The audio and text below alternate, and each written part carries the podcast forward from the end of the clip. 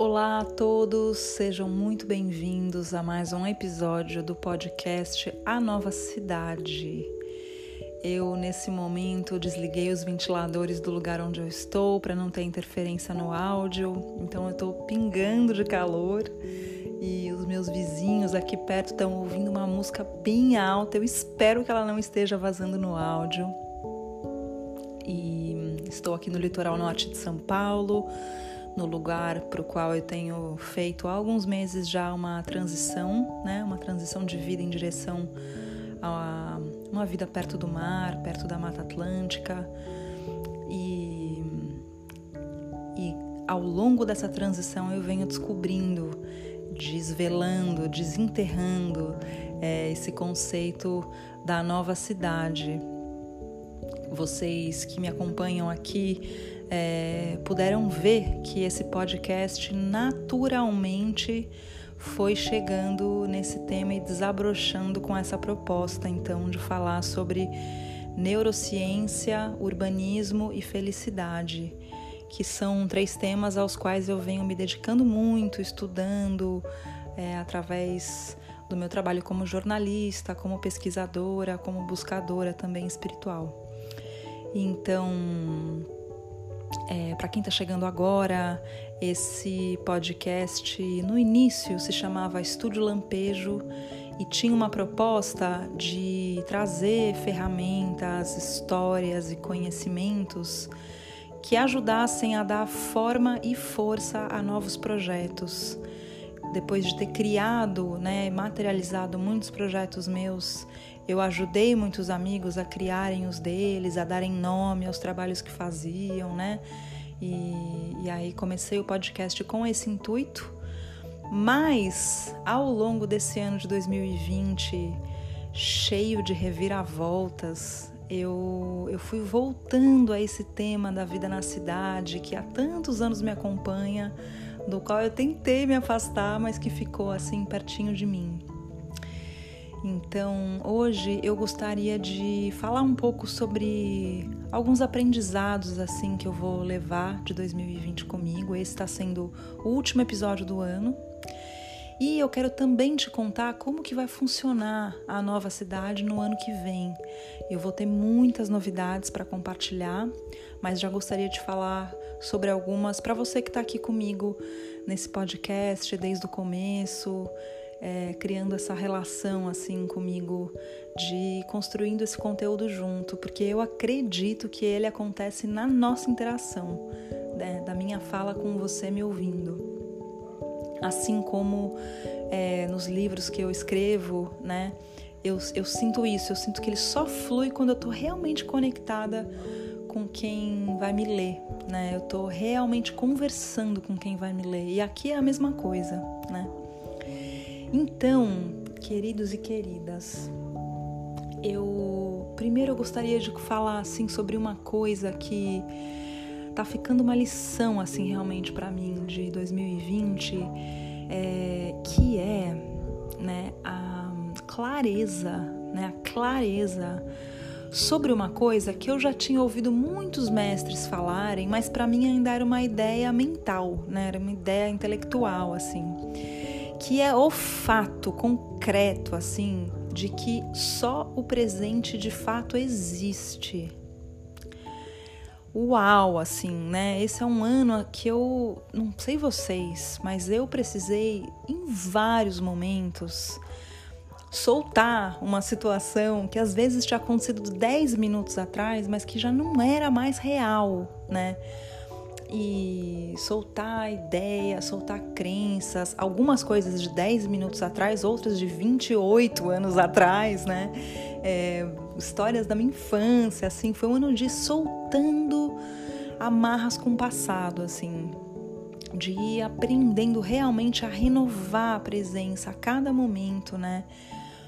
É, foi um ano muito atípico, né? Um ano de transição para muitas pessoas, que, em que muita gente precisou se reinventar, em que muita gente precisou aprender a encontrar algum lugar de relaxamento e calma diante da total incerteza do que aconteceria no seu trabalho, na sua casa, com a sua família, com a sua saúde, com a sua, com seus negócios, né, com, com o lugar onde morava, com a sua cidade, né, e e aí, junto com essa com essa consciência que parece que a gente foi forçado, né, a compreender isso, assim. Quando a gente para para pensar assim intelectualmente, se separa um pouco dos dramas, das dificuldades, dos desafios que a gente atravessou, é, dá para entender isso, de que só o presente de fato existe, né? O que já passou já passou mesmo, assim, né?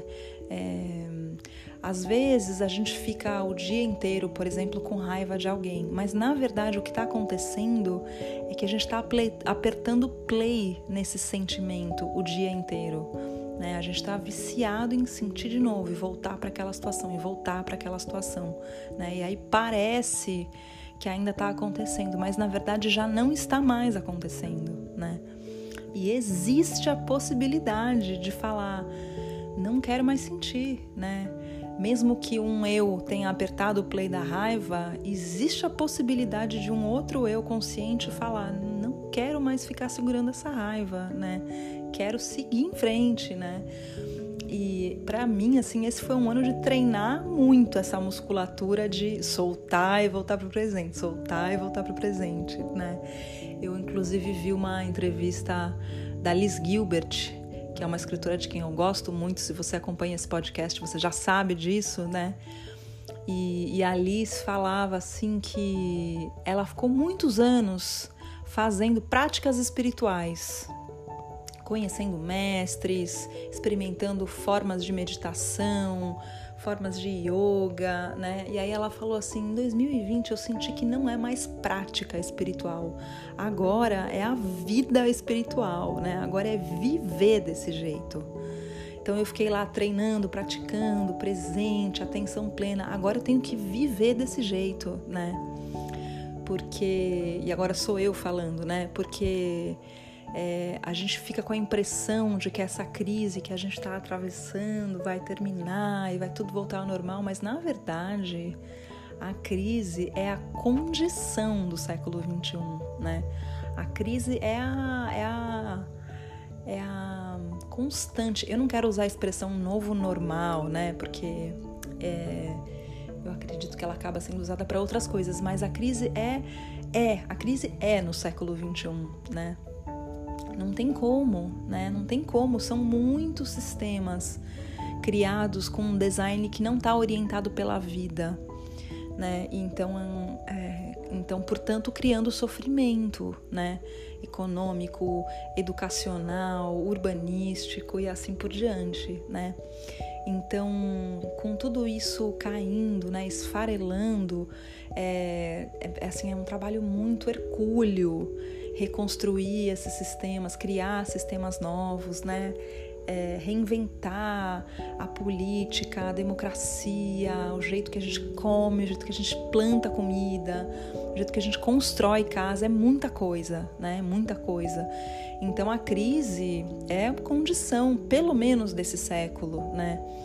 Eu, eu sinto que o ano de 2020 também foi um ano em que eu fui relaxando no fato de que é, o karma da minha geração é plantar uma árvore cuja sombra a gente não vai desfrutar, né? É ter a coragem de fazer uma travessia interna e externa em direção a algo que é radicalmente novo, né? Radicalmente novo e que provavelmente não vai estar pronto até o fim da nossa vida não vai estar tá acabado, né? Não, é como se a gente estivesse construindo uma casa onde a gente não vai morar, né?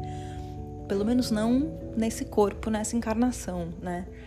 Então, é, esse aprendizado assim de que só o presente existe, porque se eu for ficar pensando nessa casa que eu vou construir, não vou morar, putz, ferrou, né? Ferrou. Pra quê, né? Eu vou ficar deitada na minha cama assistindo This Is Us, né?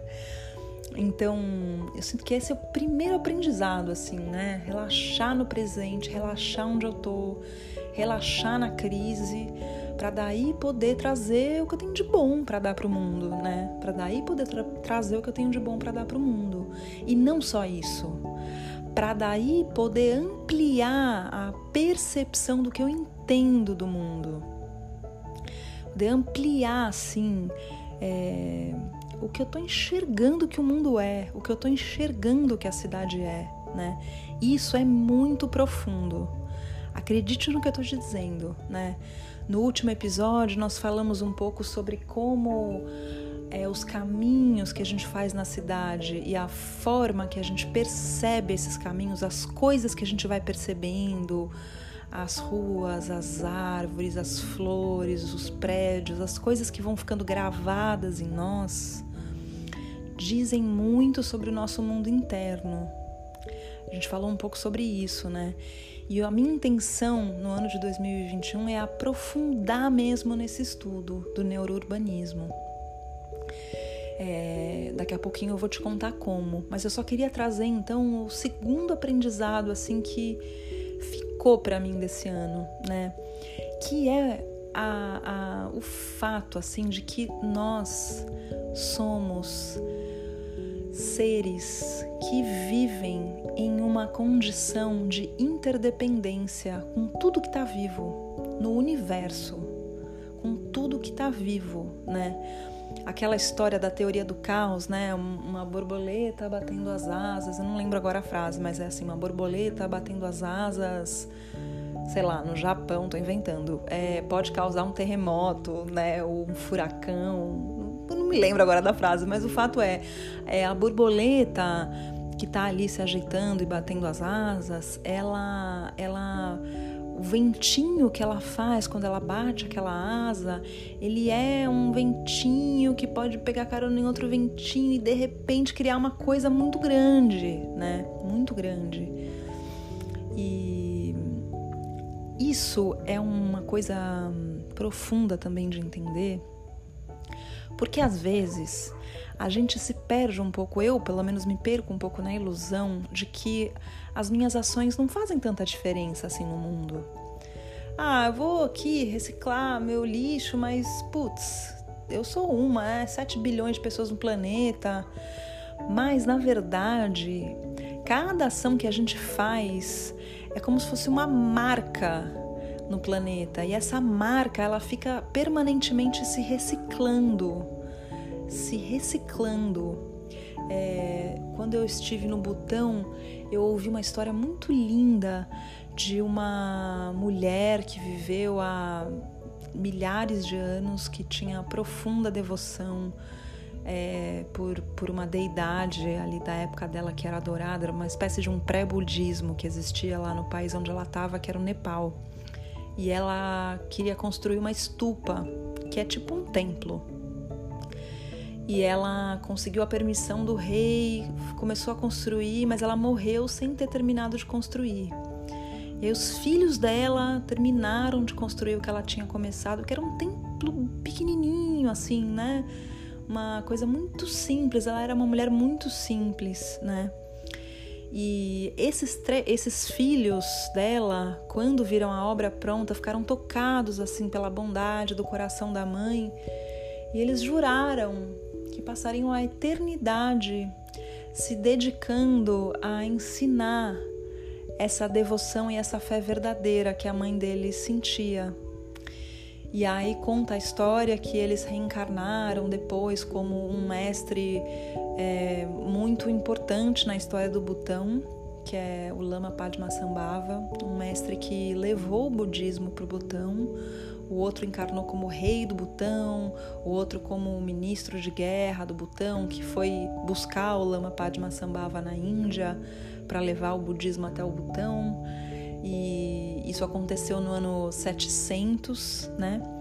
E esse lugar para onde o Lama Padmasambhava foi, né, até o Butão e meditou durante alguns meses, Hoje contém um templo gigantesco, monumental, chamado Tiger's Nest, onde eu estive e sobre o qual eu relato no meu livro Sete Dias no Butão. É, e é um templo que a experiência de subir a montanha para chegar nele, de entrar dentro dele, é surreal. É surreal, assim, é, é uma das coisas mais fortes que eu já vivi, né? E quando eu entrei lá, eu fiquei pensando: uau, esse lugar monumental, construído de forma incrustada no meio de uma montanha, de um jeito que desafia a compreensão dos arquitetos de boa parte do mundo que não entendem como é que isso pôde ser construído nesse lugar, com essa qualidade, com essa beleza, com esse monte de estátuas de ouro, bronze, prata, pesadas, como que elas chegaram até aqui em cima, né? Esse lugar existe por causa daquela mulher simples que só queria construir uma estupa, né? Como se a, a, a, bondade dela, as intenções que ela plantou ali, tivessem passado milênios se reciclando, se reciclando. Como que elas se reciclam? A partir das pessoas que elas impactam, né? E aí, com isso, criaram uma coisa muito grande, né? Que é aquele templo que é, eu vou, vou ser mística, com licença, peço licença para ser mística. Aquele templo que tem um poder mágico, né? Eu, eu realmente entrei nele uma e saí outra, né? Então, é, essa compreensão assim da interdependência das coisas foi um aprendizado profundo de 2021 e que eu também, ou oh, desculpe, de 2020 e que eu também vou levar para o ano que vem, né? Para os estudos e para o aprofundamento que eu quero propor no ano que vem. Porque isso também é uma parte importante do neurourbanismo é, e da felicidade, né? Então, queridos e queridas, eu quero contar para vocês aqui em primeira mão que no ano que vem eu vou começar a escrever artigos mais profundos sobre esses assuntos eu vou começar a me movimentar para trabalhar mais perto dos urbanistas, dos arquitetos, dos planejadores, é, dos servidores públicos, né? sejam vereadores, sejam prefeitos, é, dos empresários e empreendedores que, que têm alguma relação de alguma forma com o tema de viver na cidade, né? É, com líderes de corporações que tenham no centro do seu negócio a cidade, como por exemplo corporações do mercado imobiliário ou da indústria automotiva, e com pessoas mesmo que queiram ativar a melhor versão da sua vida urbana, a melhor forma possível de viver na sua cidade, né? Que é isso que eu entendo que é a nova cidade. Ela não é necessariamente algo concreto e construído, embora ela tenda a se tornar isso. Mas antes de tudo, ela é uma forma de perceber a cidade, de ocupar ela, de viver nela, né? E de ir moldando ela a partir desse ocupar e viver. Vou me aprofundar em tudo isso no ano que vem e eu vou oferecer para quem se interessar uma jornada vivencial de alguns encontros de aprofundamento nesse tema que vai servir justamente para ativar a melhor versão da sua vida urbana. Então, por hora, eu me despeço de todos aqui nesse ano de 2020. Eu agradeço a todos que vêm acompanhando esse podcast desde o começo. Desejo um lindo Réveillon, um lindo Natal para todo mundo.